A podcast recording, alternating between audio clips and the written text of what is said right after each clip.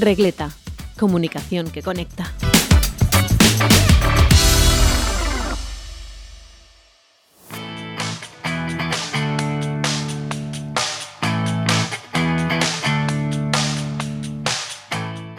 Hola a todos y bienvenidos a un nuevo episodio de Regleta. Hoy me gustaría lanzaros una pregunta antes de comenzar. Y es que, ¿creéis que es posible que el control del contenido pase de organizaciones a los usuarios, por ejemplo? En el episodio de esta semana tenemos como invitado a Robert Sasuke, podcaster de largo recorrido y pionero en utilizar plataformas Web3, que vamos a ver ahora en qué consisten, creando en ellas contenidos y sobre todo también en formato podcast. Así que bienvenido Robert, ¿cómo estás? Muy bien, muy bien, feliz, contento de, poder sumarles esta, esta innovación, diría yo, pero sumamente feliz de estar contigo. Cuéntanos un poco sobre ti, cómo te iniciaste en el mundo del podcast y, por ejemplo, qué contenido sueles realizar. Pues es una larga historia. La resumo. Yo soy psicólogo, de profesión soy psicólogo, pero eh, sois también un friki, como dirían allá en España, de muchos temas de tecnología. Entonces, nada, yo luego que me gradué de psicólogo decido hacer unos años, unos años después, decido hacer un podcast. Yo creaba contenido en otros formatos. Yo tuve blogs en el año 2003 y, redactaba publicaciones. Eh, luego con YouTube comencé a hacer videos y conversatorios en YouTube. Pero cuando conocí el podcast me enamoró el formato sobre todo por sus ventajas, ¿no? De, escucharlo y disfrutarlo en audio. Entonces, cuando decidí hacer marca personal en Internet y darme a conocer primero como psicólogo, decidí utilizar el, como medio el podcast. Así pasaron los años. Te invito a un café es el podcast que más tiempo tiene de los míos. Ya son algunos seis años y medio. Y ya con el tiempo me he ido especializando en otros temas, por ejemplo, el mismo tema de cómo producir podcasts. Y hace un año lancé otro podcast para personas que quieren crear su podcast, pero también eh, descubrí otros nichos, por ejemplo, el nicho de personas interesadas en temas de pareja y entonces con mi esposa creamos un podcast llamado Entre Pareja. Luego, personas interesadas en crear un negocio en Internet y entonces creé otro podcast que se llama Modo Solopreneur. Y así, eh, digamos que el, podcast ha sido el mejor medio em, a lo largo de los años para para llevar contenido de valor a los demás, para darme a conocer también y para sostener eh, los negocios que hoy tengo, que básicamente es una academia, la Academia Kaizen, donde tengo ahí formación en temas de desarrollo personal y en temas de emprendimiento. En resumen. Sin duda, una larga trayectoria. Y hoy vamos a estar hablando un poco acerca de las plataformas Web3. Sería interesante que de cara a la audiencia nos podrías aplicar un poco, de forma simple, como se te ocurra, ¿qué sería una plataforma Web 3 o 3.0? La Web 3 es un concepto, sobre todo. Es primero un concepto. Todavía yo creo que, que hace falta aterrizarlo un poco más, pero todavía no hay un consenso de qué es.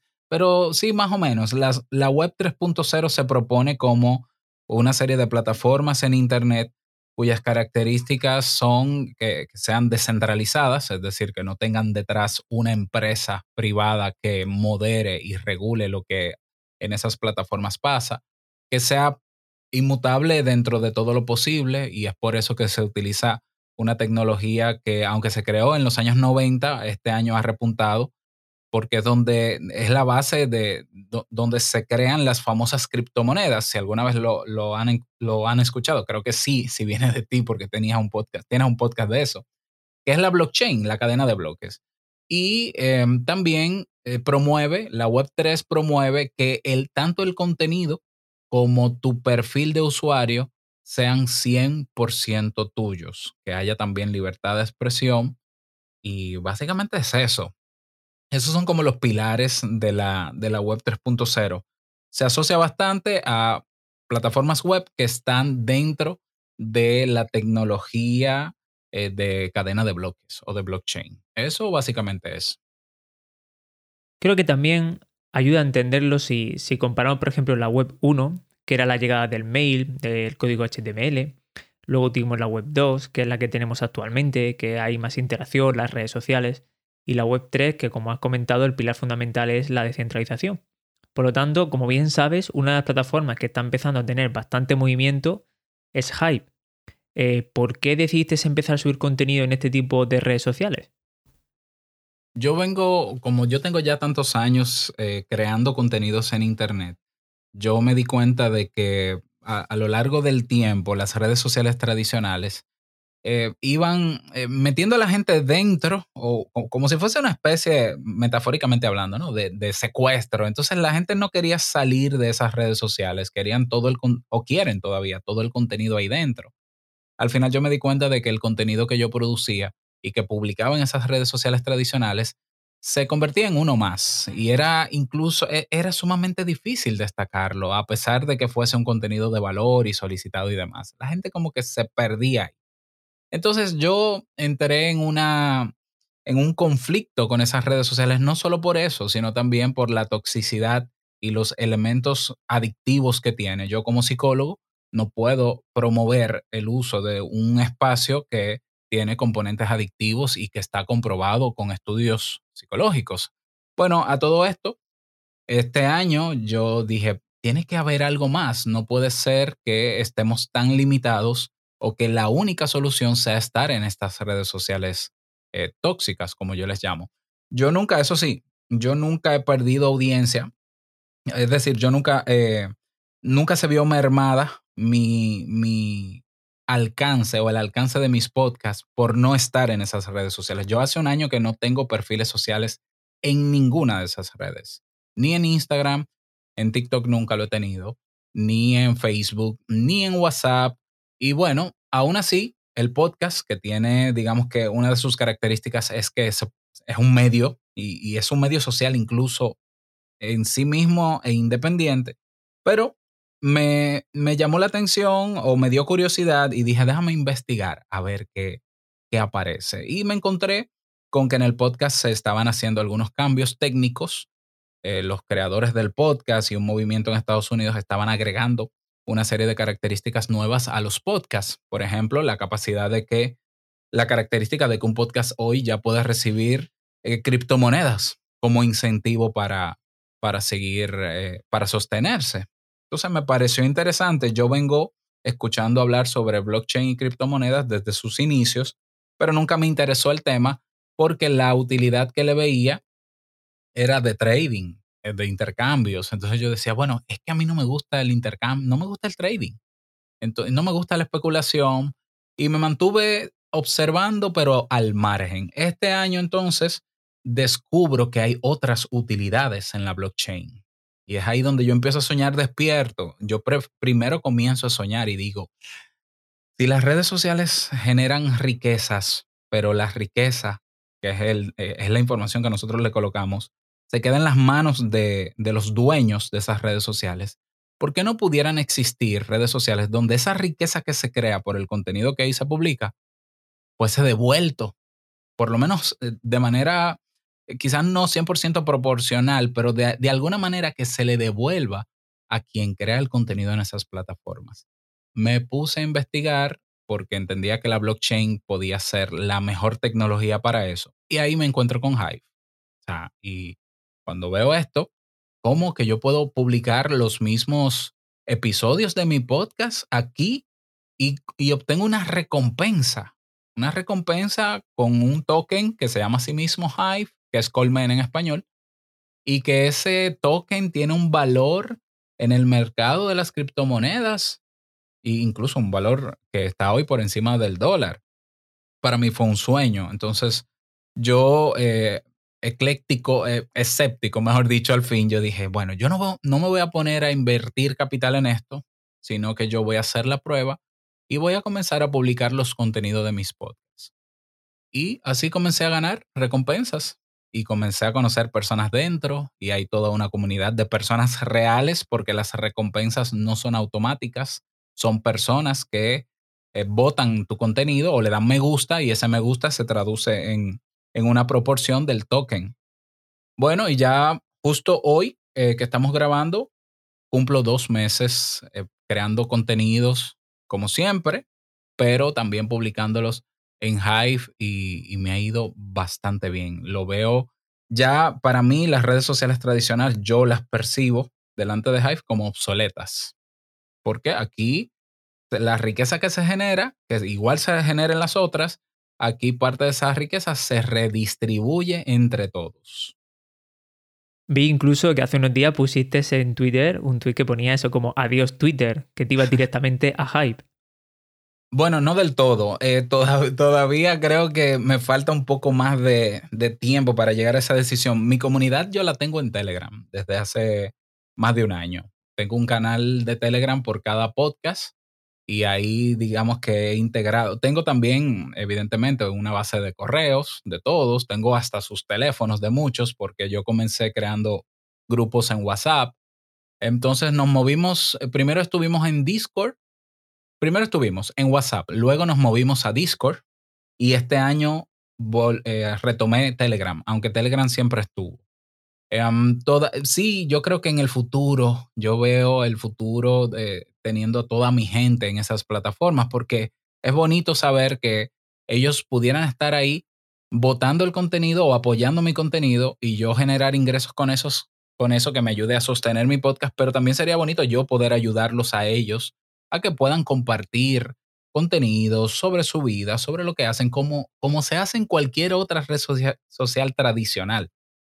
Entonces, yo poco a poco les he ido llevando a conocer a Hive. Incluso publiqué un curso en Kaizen abierto que es Introducción a las redes sociales tokenizadas. Luego tengo otro curso de Hive. Las lecciones están abiertas para que ellos se vayan acostumbrando y se vayan moviendo. Y sí, ahora mismo hay algunas 20 o 30 personas de mi comunidad que ya están en Hive y, y creo que sí, que en un futuro no muy lejano, pienso que la mayoría de ellos puede que estén ahí también.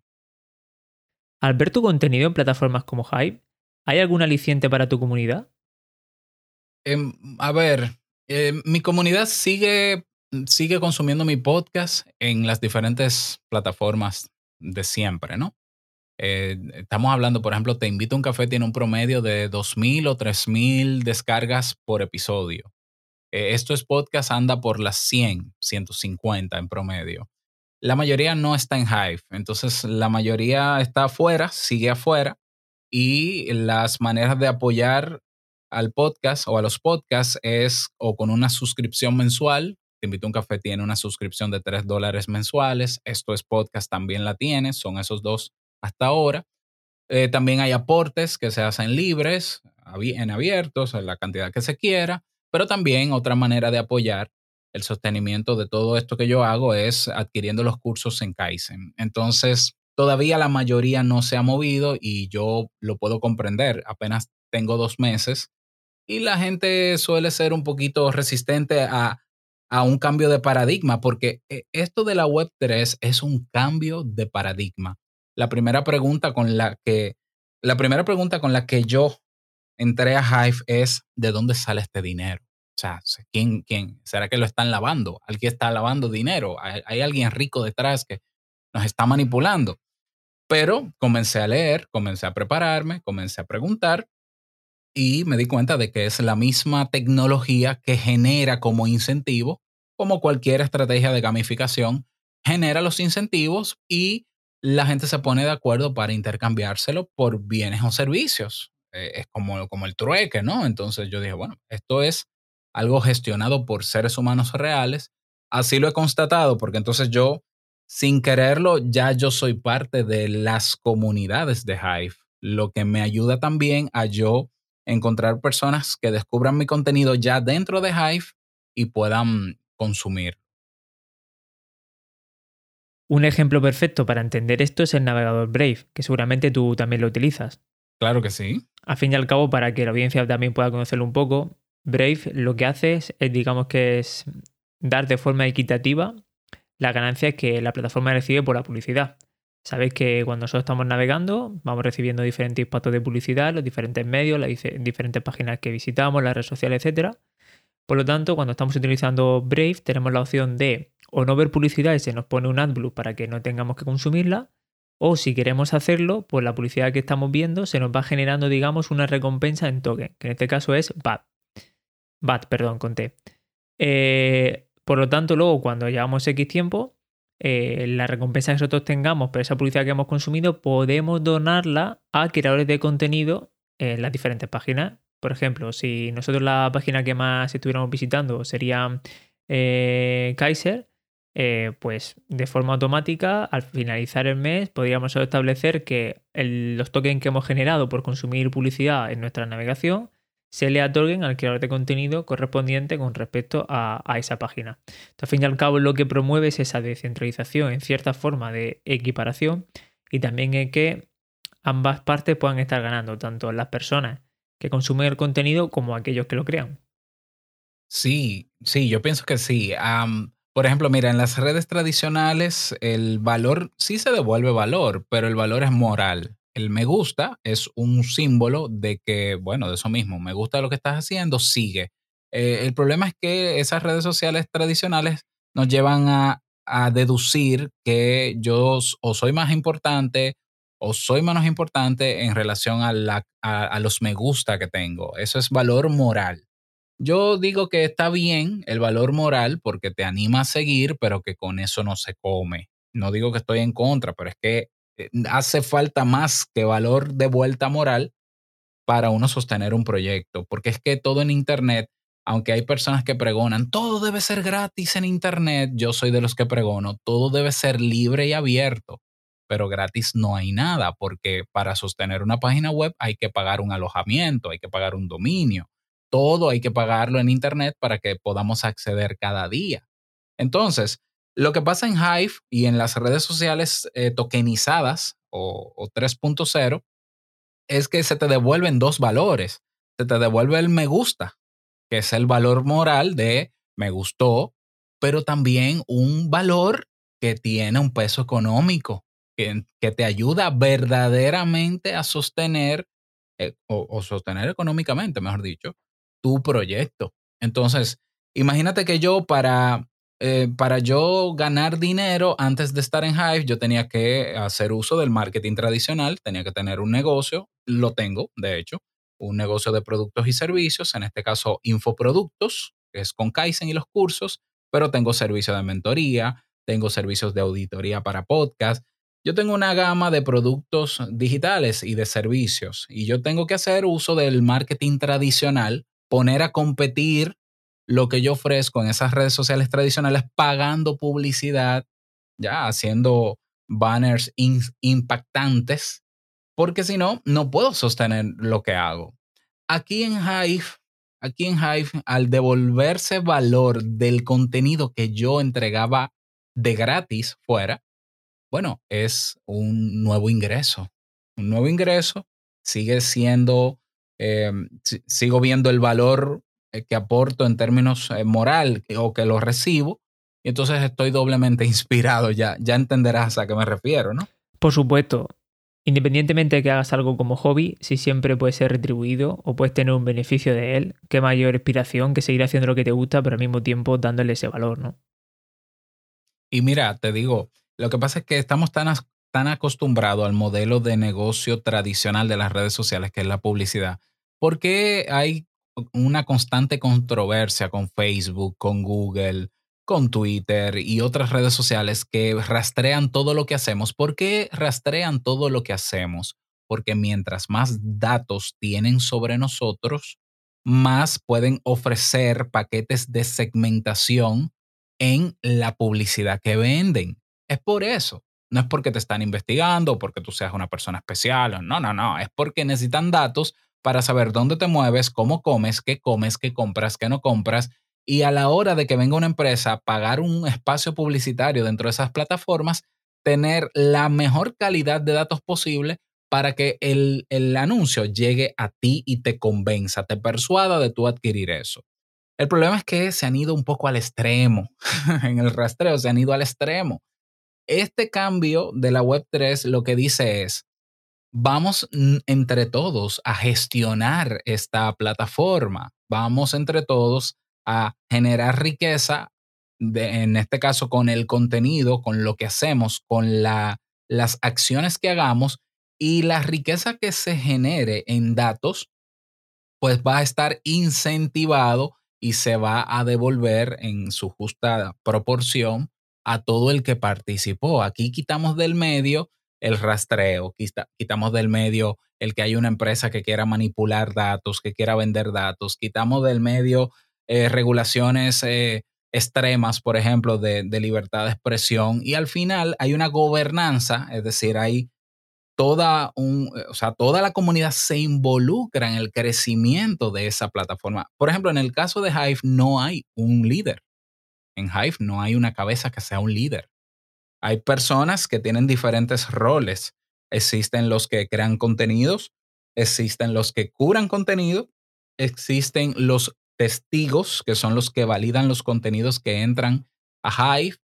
Em, están los desarrolladores, por ejemplo, y cada vez que se da un paso importante o se, se necesita hacer un cambio en Hive, se consulta a la comunidad y es la comunidad que decide. Y aquí no hay el temor ni de que me están rastreando, ni de que me van a censurar, ni que va a haber un algoritmo que decida dónde va a poner mi contenido. Tu contenido en Hive va a aparecer en tu perfil y si tú lo colocas en una comunidad, que hay grupos como si fuesen los de Facebook, pues entonces va a aparecer en ese grupo, en el orden cronológico en el que se publicaron. Y al final, cuando tú entras a estas redes sociales, tú sientes una paz porque primero lo que tú ves es lo que todos ven. Tú decides qué ver, qué no ver, simple y sencillamente a quién seguir, a quién no seguir. Tú te encuentras con contenido que está bien, eh, tiene mucho mejores intenciones, porque como la gente sabe que va a recibir incentivos por el contenido, se preocupa por hacer buen contenido. Aquí no hay noticias falsas, aquí no hay spam. De hecho, quien intente hacer eso es, es bloqueado de la plataforma. No los, no los eliminan porque los usuarios no se eliminan, pero te bloquean. Entonces al final es devolver, en la web 3 devuelve el poder a todos, no solamente a una parte interesada. Y eso para mí es maravilloso. Y con esta aplicación que han dado, respondemos la pregunta que lanzamos al principio, ¿no? Si era posible esto, que el control pasara a los usuarios, por así decirlo.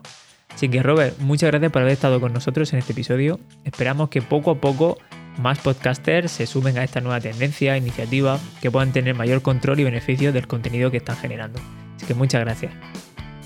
Gracias a ti, Jared. Y el invitación abierta tienes también para que te pases por mis podcasts, para que conversemos sobre comunicación y también sobre blockchain. Así que te espero por allá. Ya luego coordinamos.